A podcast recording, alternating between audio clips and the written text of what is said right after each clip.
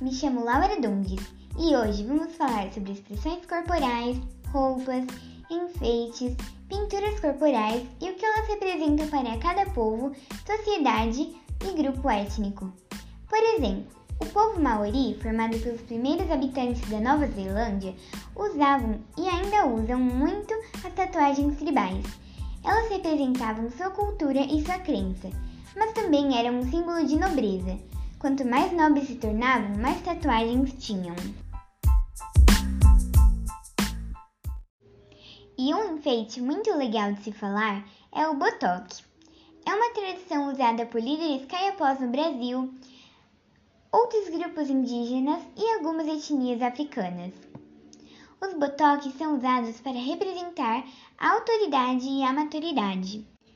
E você já viu na TV uma pessoa, sendo ela indígena ou africana, usando um botox no rosto e achou a coisa mais estranha?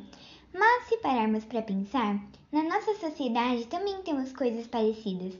Várias pessoas usam alargadores, piercings e nós não consideramos estranho. Nossa, são muitas coisas para falar, mas o que importa é o significado, certo? Bom, o que eu aprendi fazendo essa pesquisa é que cada povo tem costumes diferentes, tradições diferentes. Essas coisas ajudam a preservar a cultura.